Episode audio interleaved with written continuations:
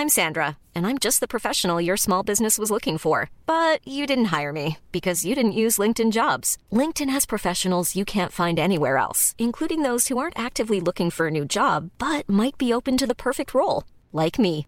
In a given month, over 70% of LinkedIn users don't visit other leading job sites. So if you're not looking on LinkedIn, you'll miss out on great candidates like Sandra. Start hiring professionals like a professional. Post your free job on linkedin.com/people today.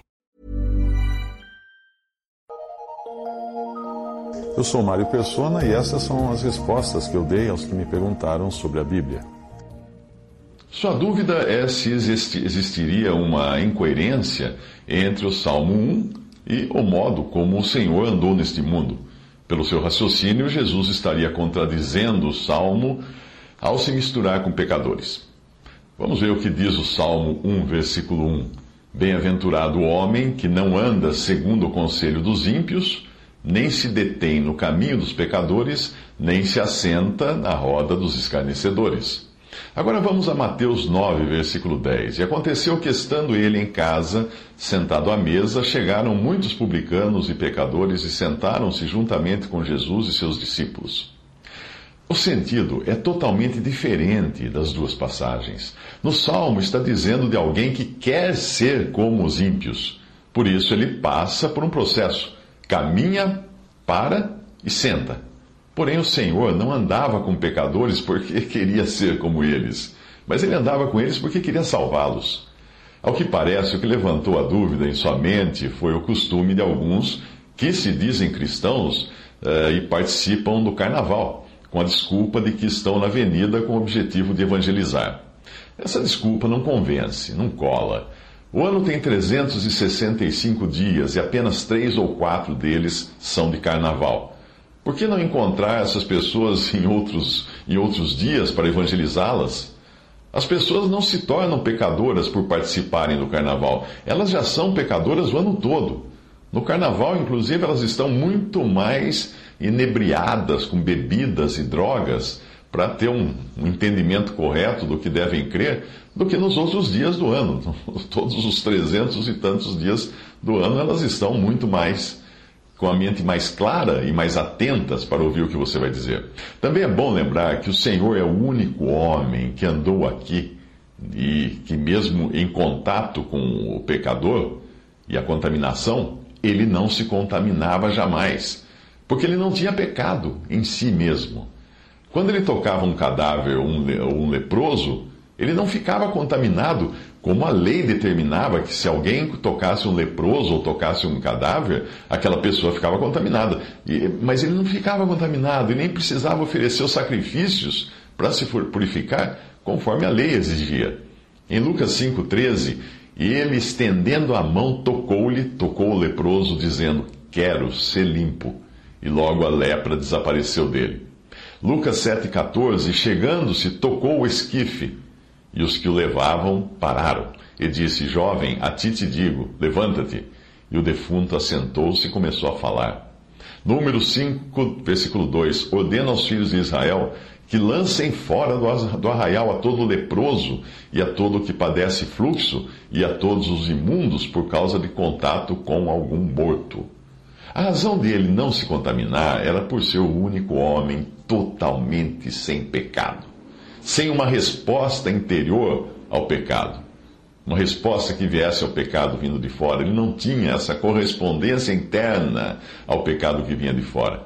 E sem qualquer possibilidade de pecar. Jesus não tinha pecado, não pecou e jamais pecaria. Já dá para perceber que, embora participando da humanidade em todos os aspectos, naquilo que dizia respeito ao pecado, o Senhor era completamente diferente de todos nós. Ele era totalmente isento de pecado.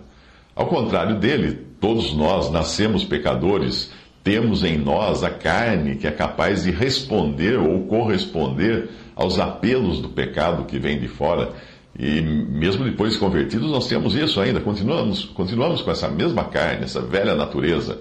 E quando não é ela, ela própria que gera os apelos e as concupiscências, nós estamos sempre aptos a pecar. Isso quando, claro, baixamos a guarda e não andamos no espírito. Estou dizendo isso de crentes em Cristo. O incrédulo não tem o Espírito, o incrédulo não tem a vida nova.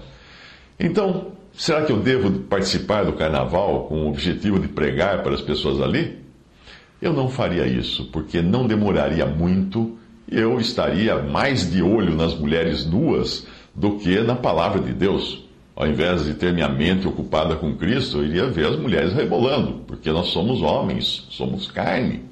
É uma ilusão pensarmos que somos fortes ou ficamos imunes ao pecado depois de convertidos. Não! Salvação não é vacina. Nós temos de Deus uma nova natureza, sim, mas a velha continua ali, agachadinha, pronta para colocar suas asinhas de fora. Aquilo que Deus disse a Caim continua valendo até para o cristão.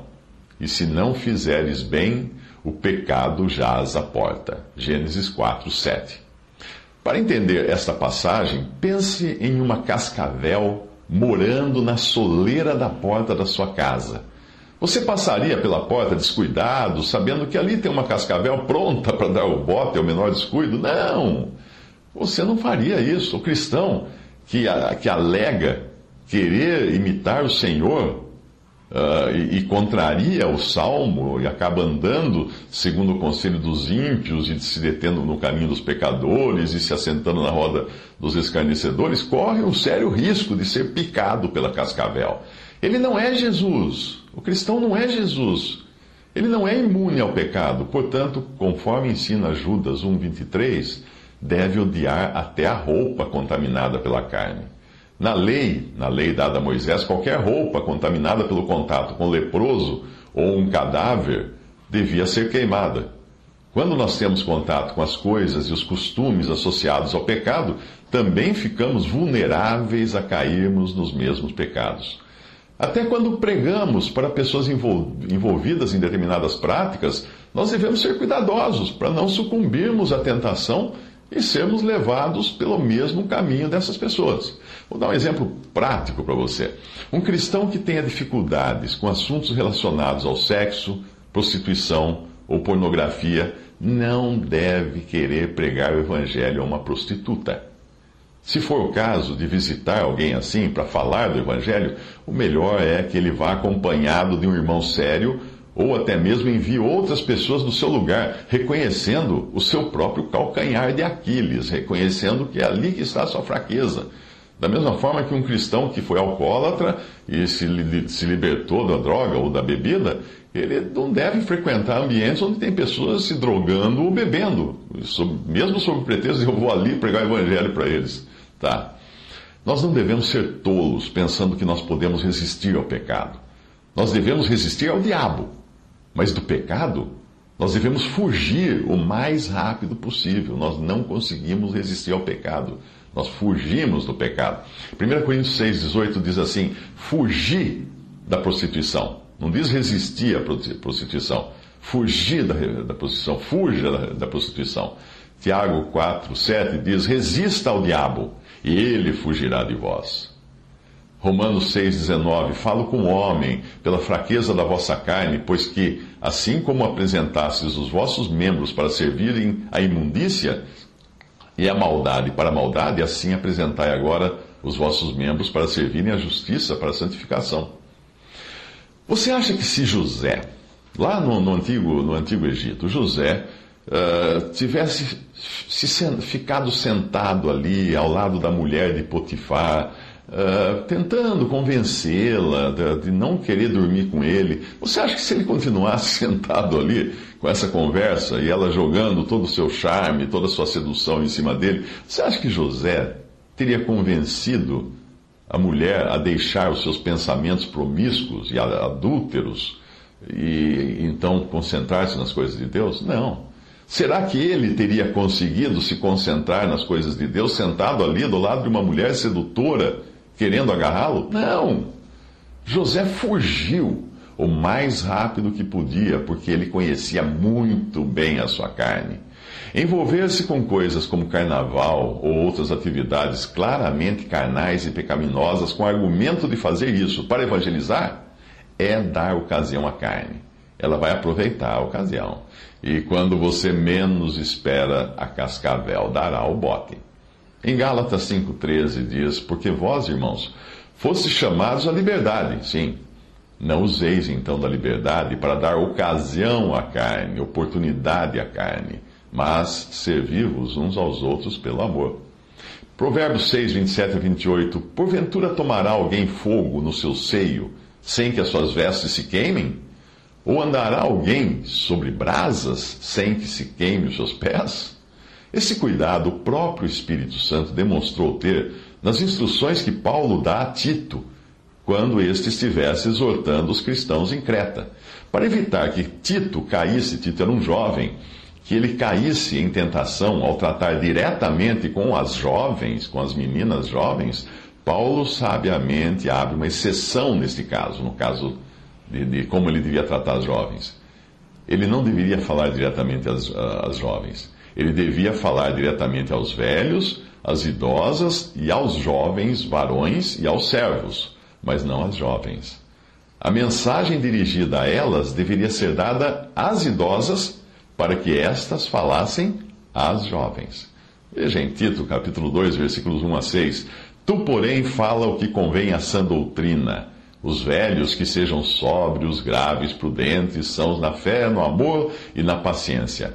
As mulheres idosas, semelhantemente, que sejam sérias no seu viver, como convém a santas, não caluniadoras, não dadas a muito vinho, mestras no bem, para que ensinem as mulheres novas a serem prudentes, a amarem seus maridos e a amarem seus filhos, a serem moderadas, castas, boas donas de casa, sujeitas a seus maridos, a fim de que a palavra de Deus não seja blasfemada. Exorta semelhante os jovens, os varões, a que sejam moderados, etc. Tito 2,9 Exorta os servos a que se sujeitem aos seus senhores e em tudo agradem, não contradizendo. Veja que interessante esta passagem que eu extraí agora do livro A Ordem de Deus, de Bruce Anstey. Abre aspas. Com muita frequência vemos uma inversão na ordem do ministério de irmãos e irmãs. Por exemplo, ouvimos falar de irmãos, no papel do chamado pastor das denominações religiosas, que têm encontros em particular com mulheres, geralmente jovens, com o objetivo de aconselhá-las em sua vida pessoal. É frequente pessoas assim acabarem caindo em algum tipo de imoralidade para desonra do Senhor.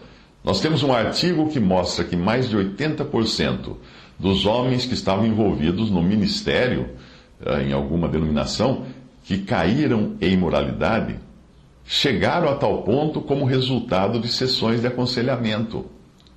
Muito disso teria sido evitado se esse ministério eh, na igreja fosse desempenhado por mulheres. Fecha aspas. Agarre agora esta passagem de Ageu como um princípio para toda a sua vida. Ageu 2, 11 a 12. Assim diz o Senhor dos Exércitos: Pergunta agora aos sacerdotes acerca da lei, dizendo: Se alguém leva carne santa na orla das suas vestes, e com ela tocar o pão, ou no guisado, ou no vinho, ou no azeite, ou em outro qualquer mantimento, porventura ficará isto santificado? E os sacerdotes responderam: Não.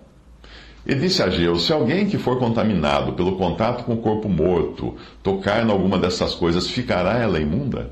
E os sacerdotes responderam: dizendo: ficará imunda. Trocando em miúdos, não adianta colocar água limpa em um copo com água suja, que esta não vai ficar limpa. Mas basta uma gota de água suja em um copo de água limpa para esta água ficar suja.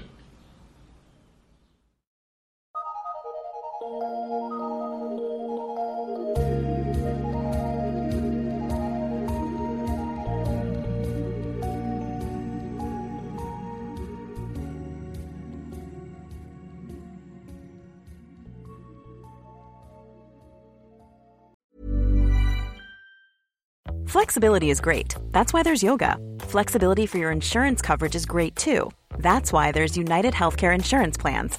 Underwritten by Golden Rule Insurance Company, United Healthcare Insurance Plans offer flexible, budget friendly coverage for medical, vision, dental, and more.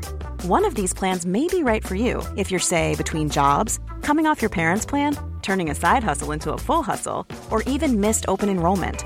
Want more flexibility? Find out more about United Healthcare Insurance Plans at uh1.com.